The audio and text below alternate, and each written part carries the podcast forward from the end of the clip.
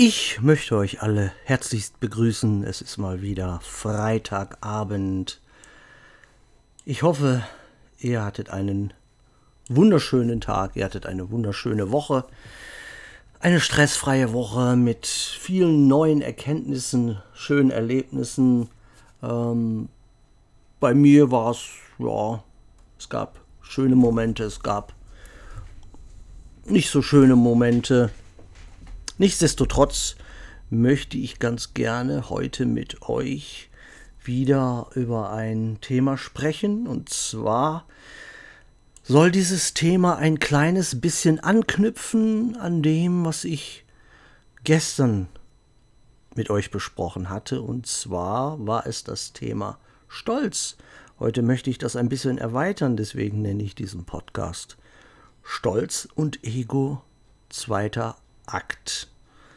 Das soll es denn sein. Ich hoffe, ihr habt es euch gemütlich gemacht, wie immer. Ich habe, wie könnte es anders sein? Ich habe hier meinen Kaffee, muss ich aber noch mal kurz umrühren. Schön, schön heiß noch. Und hoffe, dass ihr euch auch ein bisschen gemütlich macht. Ihr kennt ja das Prozedo. Macht euch noch ein bisschen Kerzenlicht an, setzt euch ein bisschen auf die Couch, kommt zur Ruhe, die Zeiten sind stressig genug beileibe. Deswegen ist es wichtig für uns Christen, Zeiten der Ruhe zu finden, in die Ruhe zu kommen. Und zwar ist unsere Ruhe, ist der Herr Jesus Christus selbst. Und das ist das Wichtigste in dieser Zeit. Deswegen kommt zur Ruhe, wie es in dem stillen Gebet so schön heißt. Ja, stolz, stolz. Ich wollte da anknüpfen, weil ich kam nicht dazu, alles mit in die Predigt hineinzunehmen, denn obwohl es schon über zehn Seiten waren, fehlt doch noch einiges, was ich hiermit nachholen möchte. Stolz. Wenn ich an Stolz denke, dann muss ich auch an diese, ich nenne sie Jeschua-Menschen denken, die eigentlich eine Nische für sich sind, die wirklich meinen, alle anderen Christen sind so oberflächlich, aber sie selber sind natürlich ganz tief in der Materie drin, fast schon Philosophen vor dem Herrn, aber in Wirklichkeit sind sie schon tief drin, aber ganz tief im Stolz, nur tief im Stolz. Sie sagen Jeschua dem Maschiach. Ich sage Jesus Christus. Ich bin Deutscher. Und Gott und Jesus verstehen jede Sprache. Ich muss nicht Hebräisch sprechen. Ich muss sie nicht in Hebräisch ansprechen. Bin ich Jesus näher? Wenn ich Hebräisch sprechen würde. Und sie denken, einige, nicht alle von ihnen, aber einige, sie denken, sie gehören einer Elite an. Gibt sogar welche, die fangen dann noch an, Hebräisch zu lernen. Besuchen Jerusalem. Ich habe es oft erwähnt. Meinen, sie wären jetzt Teilhaber am heiligen Land. Nicht alle, not all, not all, not all, but most. Manche gehen einfach nur hin, um einfach mal wirklich zu sehen, hier ist das Land, wo Jesus gewirkt hat. Das ist schön und gut, aber ganz viele, bei ganz vielen endet es im Stolz, Sie pumpen ihr Ego damit auf. Was mir aber aufgefallen ist, wir müssen ja auch immer schauen, wenn wir an unserem Glauben denken, wenn wir daran denken, das zu tun, wozu Jesus uns berufen hat, nämlich das Evangelium zu predigen, dann sollten wir gucken, was bringt es, was ist uns nützlich. Es geht einfach mal auf die Straße und geht zu einem Obdachlosen, der wirklich Jesus braucht und erzählt dem Obdachlosen mal etwas von einem Jeschua de Maschiach. Der wird euch für bekloppt halten. Kaum jemand auf der Straße wird diese Bezeichnung kennen. Aber wisst ihr, welchen Namen jeder Mensch auf, der, auf dieser Welt kennt? Jeder. Jesus Christus. Ihr seid vor Gott nicht besser, weil ihr Jeschua sagt oder Yahur oder Yahuwah oder Yahweh. Ihr seid nur viel stolzer als die anderen. Wenn ich einen Obdachlosen sage, du brauchst Jesus, dann weiß er ganz genau, was ich damit meine. Mit Namen zu jonglieren, das ist eine reine Ego-Sache. Das ist zu einer reinen Ego-Sache geworden. Es ist leider so. Das ist, das ist ein ganz trauriger Zustand. Aber bleiben wir nochmal bei den Obdachlosen. Wenn ich zu einem Obdachlosen gehe und ich sage, Jesus liebt dich. Jesus hat dich nicht vergessen. Du bist noch geliebt. Er hat dich nicht aufgegeben. Gott hat dich nicht aufgegeben. Da kann ich nicht mit Jeschua, dem Maschiach, antanzen. Das wäre genau das Falsche. Und wie gesagt, dieses Jonglieren mit Namen, das ist eine reine Eitelsache. Ich werde euch das auch nochmal versuchen zu erklären anhand eines Beispiels. Nehmen wir meine Schwester Josie. Manchmal nenne ich sie Jojo, manchmal nenne ich sie Joe, manchmal nenne ich sie einfach nur Josie. Aber keines von diesen Bezeichnungen ist wirklich ihr Name. Jetzt spinnen wir mal diesen Faden weiter. Jetzt könnten Experten kommen und sagen, Konrad, du musst ihren echten Namen herausfinden. Du musst forschen, du musst in den alten Schriften nachforschen. Ich habe hier ihre Geburtsurkunde und ich habe äh, ihre Ahnenreihe durchforscht. Du darfst nicht Josie sagen. Sie heißt Josephine. Du redest sie falsch an. Nein, das tue ich nicht. Denn Josie kennt mich. Sie weiß, dass ich ein Scherzkeks bin und ständig Namen verändere. Das mache ich bei allen. Ich sage manchmal Joe oder zum Fabian sage ich manchmal Fabian. Ich sage zum Kevin manchmal Kev oder Kevino. Das ist Spaß. Das macht man unter Freunden. Das macht man unter Geschwistern. Man, man muss nicht immer todernst sein. Josie weiß ganz genau, was ich meine. Warum? Weil sie mich kennt und ich sie kenne. Jesus sagt, meine Schafe kennen meinen Namen. Versteht ihr, was ich meine? Wenn ich bete, suche ich nicht nach irgendwelchen neuen Namen für Gott, sondern ich sage Vater. Ich sage Vater oder ich sage Herr oder manchmal, wenn es mir richtig dreckig geht, sage ich sogar einfach Papa. Und Gott weiß ganz genau, dass ich es bin, der da mit ihm spricht. Stolz und Ego, das sind Satans Handschrift. Und neulich schrieb mich jemand an, der sagte, bleib in der Liebe, bleib in der Liebe. Wie stolz muss jemand sein, der mich gar nicht kennt und mir so etwas sagt. Sowas, ein wildfremder Mensch sagt zu mir, bleib in der Liebe. Sowas darf mir vielleicht jemand sagen, mit dem ich mal eine Nacht durchgesoffen habe. Oder mein Vater dürfte das zu mir sagen, aber nicht irgendein wildfremder Mensch, eine wildfremde Frau. Dann ging es weiter, werde nicht zornig über das, was ich dir sage. Und da sage ich, hey, dein Zorn ist nicht mein Zorn. Wenn du Zorn in dir spürst, versuche deinen Zorn nicht auf mich zu reflektieren, denn ich habe keinen Zorn.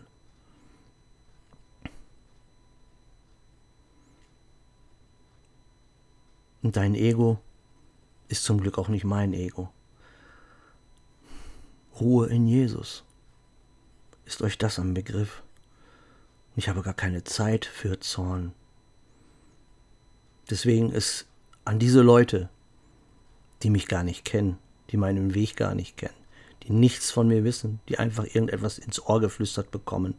Und es ist nicht vom Heiligen Geist, es ist nicht von Gott. Zu denen sage ich, hört mir auf, etwas, mir etwas von Liebe zu erzählen. Es ist nicht meine Schuld, dass so viele von euch nicht wirklich lieben können. Am Ende des Tages sind es Satans Verunsicherungstaktiken. Und die haben bei mir noch nie gefruchtet. Die werden auch bei mir nicht fruchten, weil mein Fundament so stark ist. Weil mein Glaube kein Glaube ist, sondern mein Glaube ist Wissen. Ich weiß, dass mein Erlöser lebt.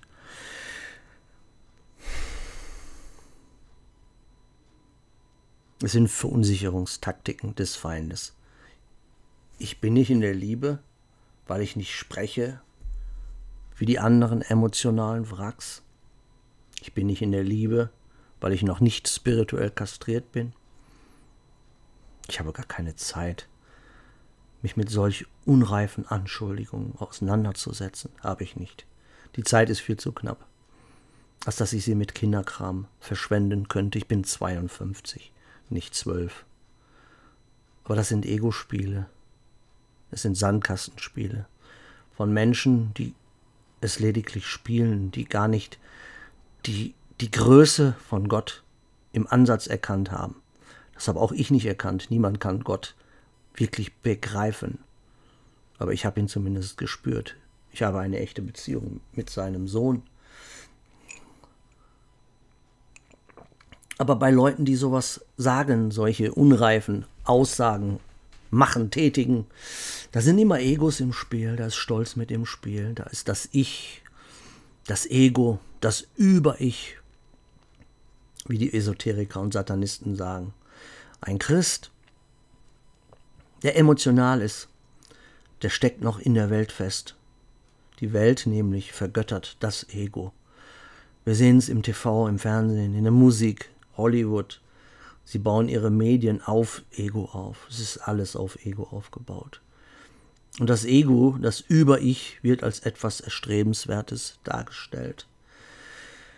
Die Modewelt zum Beispiel, schaut euch mal die, die Laufstege an, wie die Frauen da abgehen. Das sind keine Frauen mehr, das sind, das sind Symbole, das sind Puppen Satans.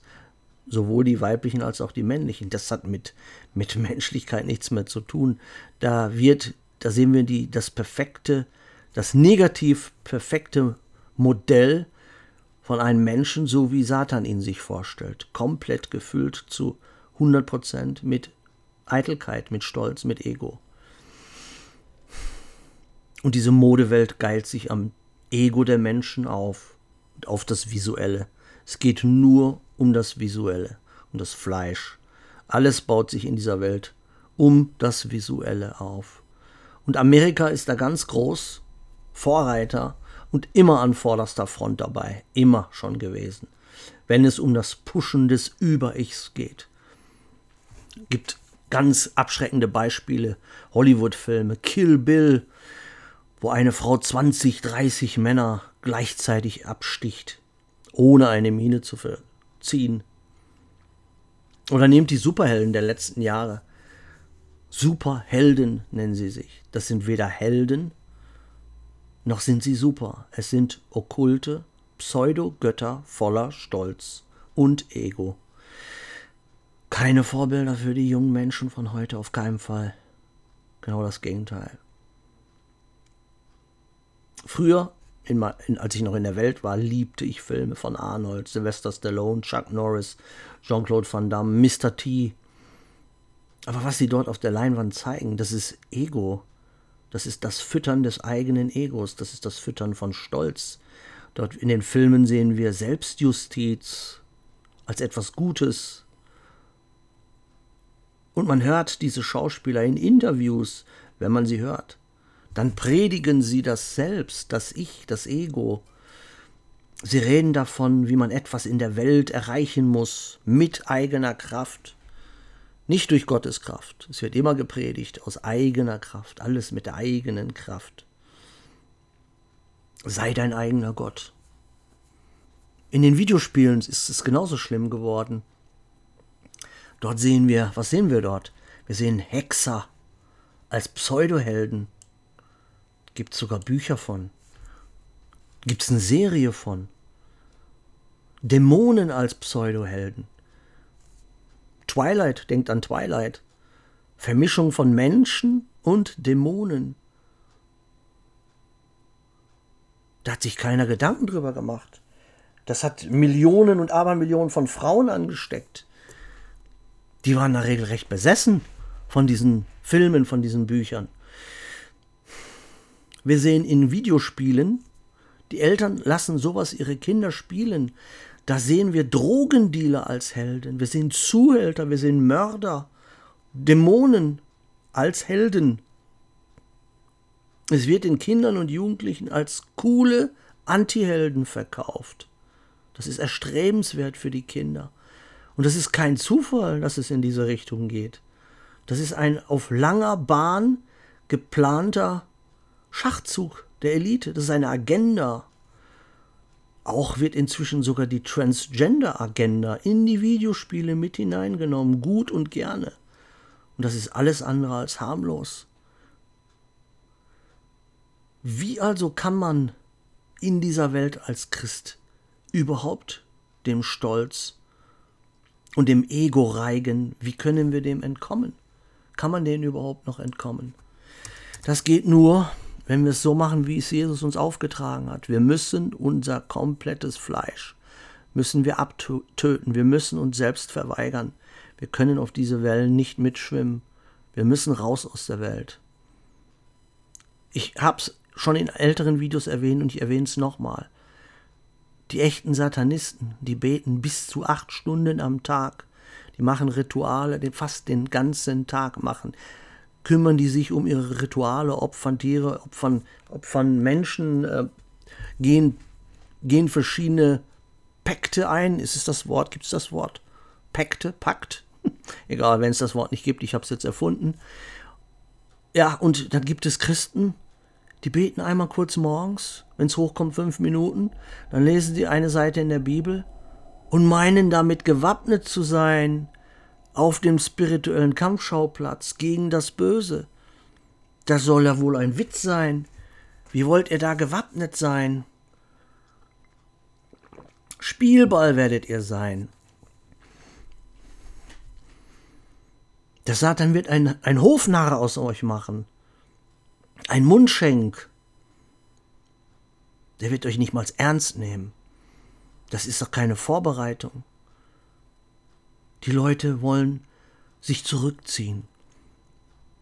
Sie meinen, sie seien bereit, alleine gegen den Feind zu kämpfen. Sie meinen, sie seien Einzelkämpfer, wie, irgendein, irgendeinem Hollywood-Film. Und sind nicht annähernd bereit. Die meisten haben nicht mal einmal die Bibel durchgelesen. Und wenn sie sie durchgelesen haben, haben sie noch nicht mal 90 Prozent, beziehungsweise nicht mal 10 Prozent, sage ich mal lieber, nicht 10 Prozent der Bibel verstanden. Vielleicht nicht mal 5 Prozent keinerlei Zusammenhänge. Letztens sah ich ein Video von einem Moslem, ich habe darüber gesprochen, der zum Christentum übergegangen ist. Und er sagte, es gibt nichts Einfaches, als so manchen Christen zu hinterfragen. Warum, hat der Moderator gefragt. Weil sie die Bibel nicht lesen. Selbst wenn sie die Bibel lesen, verstehen sie sie nicht. Sie können, sie, nicht, sie können die Bibel nicht auslegen. Was da steht, können sie nicht in sich aufnehmen. Es wird in ihnen gar nicht lebendig. Sie verstehen nicht mal, dass die Schrift in einem lebendig werden muss, sonst ist es nichts als toter Buchstabe.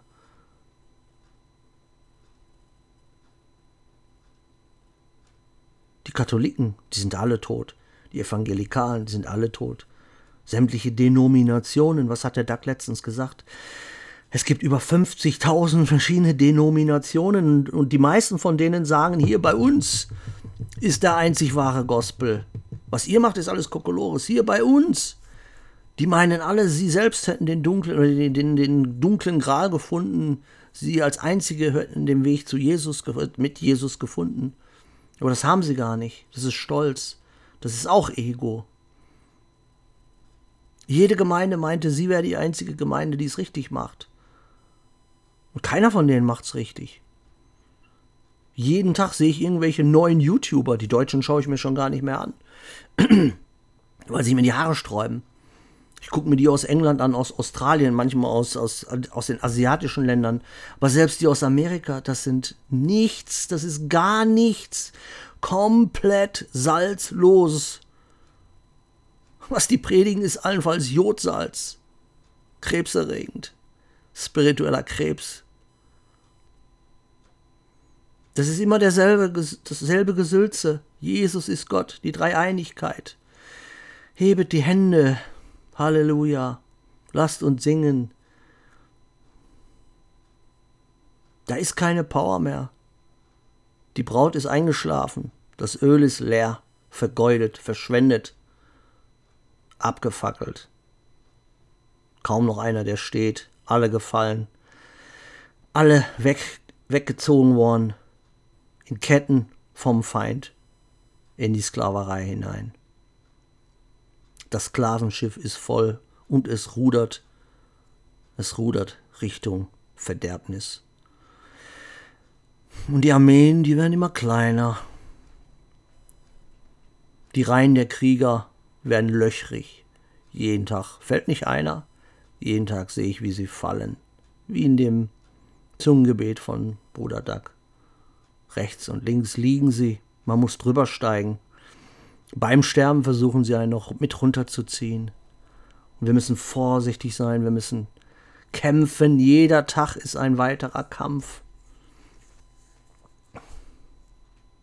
Die Leute fallen einem im Rücken.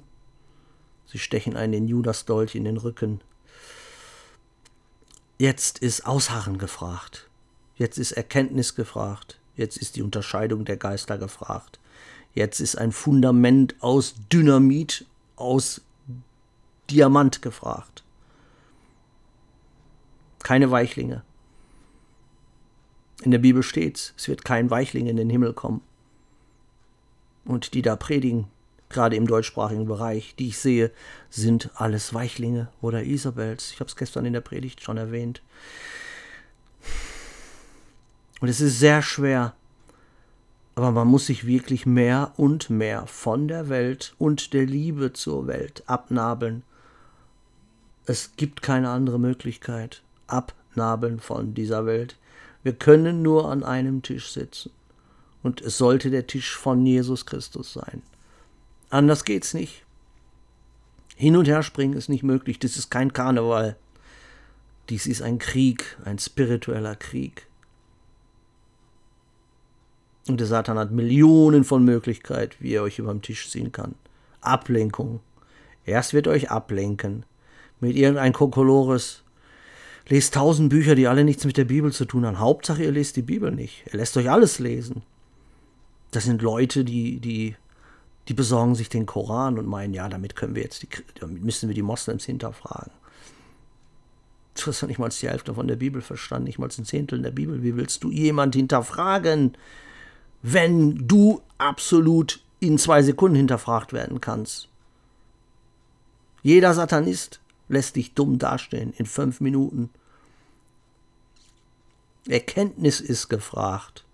Ein Krieger, was ich sehe, sind Krieger mit Äxten aus Schaumstoff, Schilder aus Esspapier. Sie haben Blumen in den Haaren, kein Schutzhelm.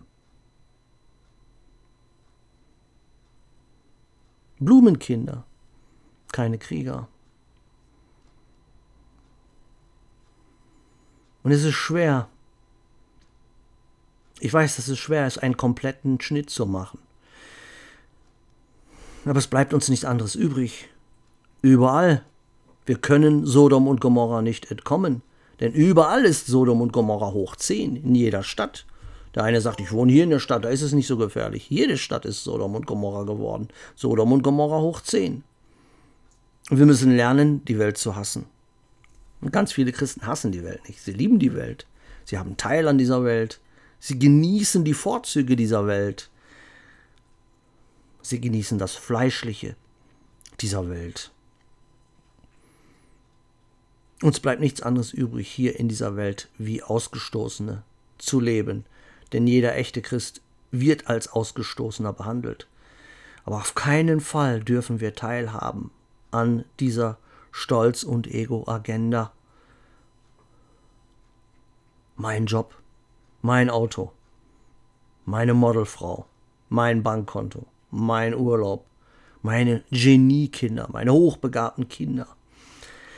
Das ist kein Teil von uns, das ist uns nicht garantiert.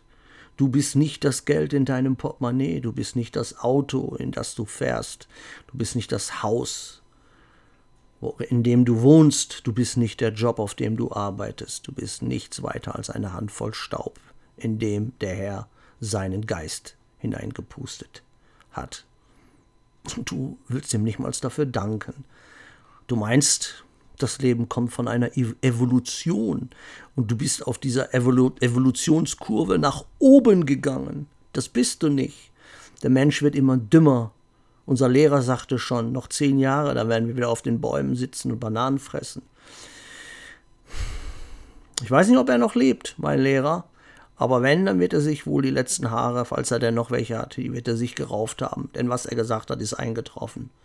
Die meisten Menschen sitzen spirituell auf Bäumen. Da ist jeder Affe schlauer. Sie joggen mit Maske, sie fahren Fahrrad mit Maske, sie sitzen in den Bahnen mit Maske. Obey, gehorche, keine eigenständigen Gedanken. Dies ist euer Gott. Das ist Realität. Das passiert jetzt. Jetzt live und in Farbe. Und ihr müsst nicht mal dafür bezahlen. Doch, ihr müsst dafür bezahlen. Wir bezahlen jetzt alle dafür, für das, was die Elite uns aufgetischt hat. Ihren Plan, den sie uns vorwerfen wollten. Aber es wird nicht klappen. Weil Gott sitzt am Hebel. Er hat den Masterplan. Und sein Masterplan ist aufgeschrieben in der Offenbarung und er wird durchgeführt.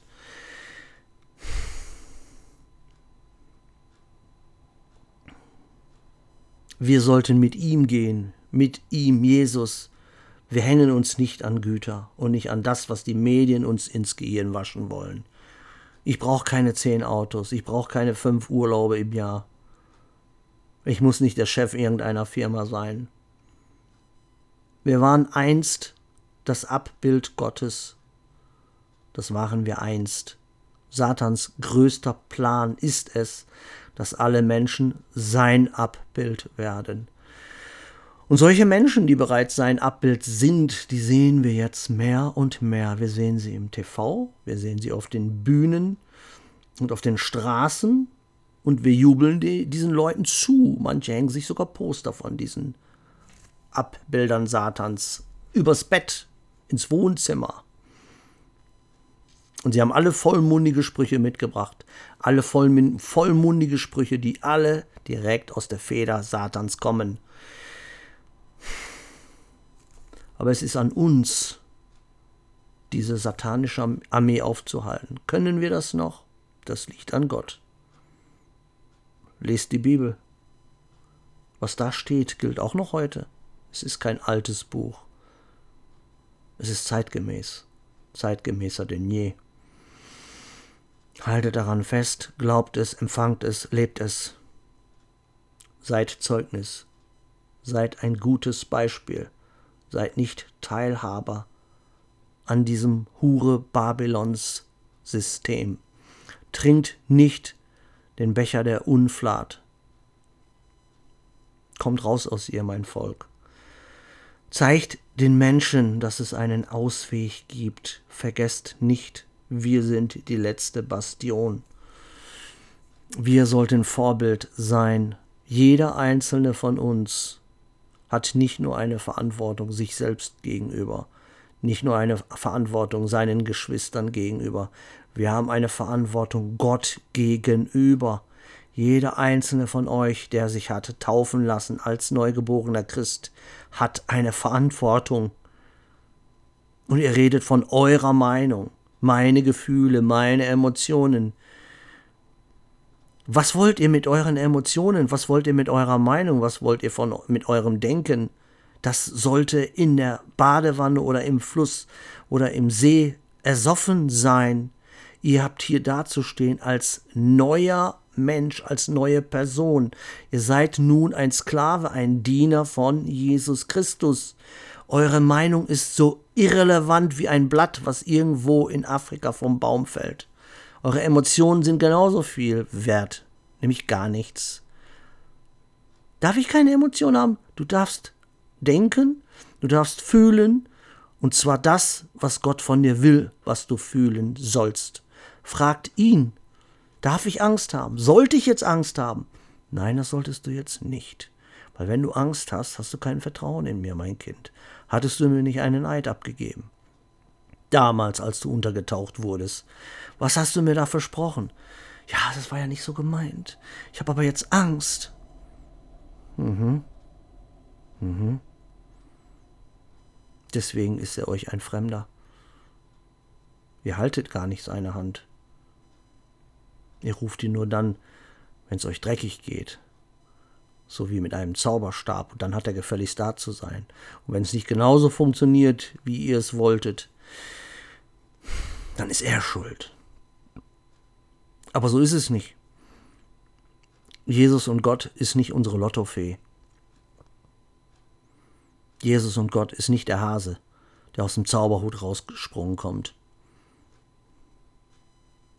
Jesus und Gott ist kein Happy-Menü.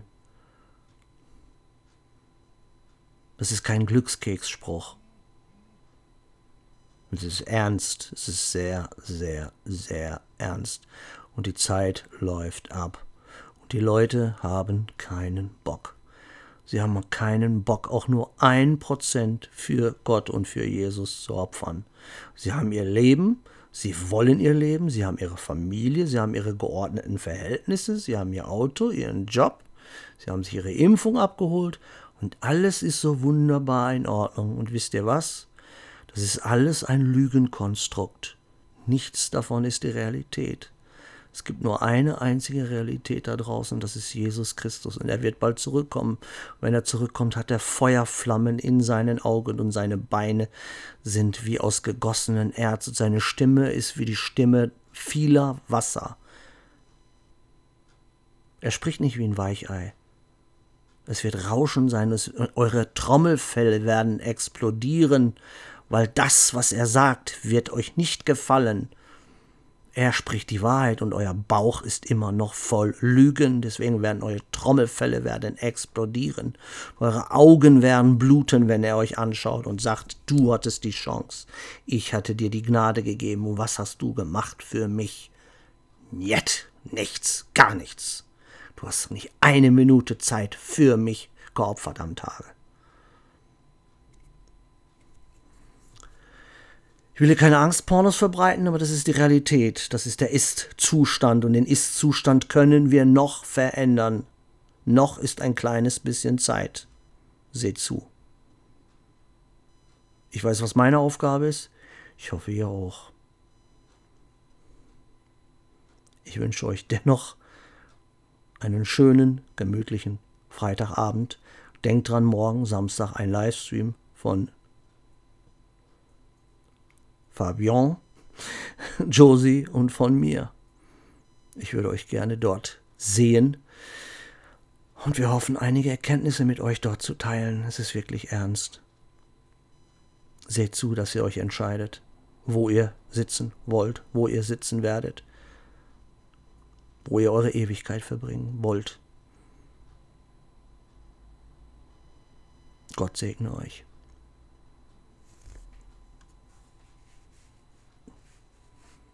Euer Konrad.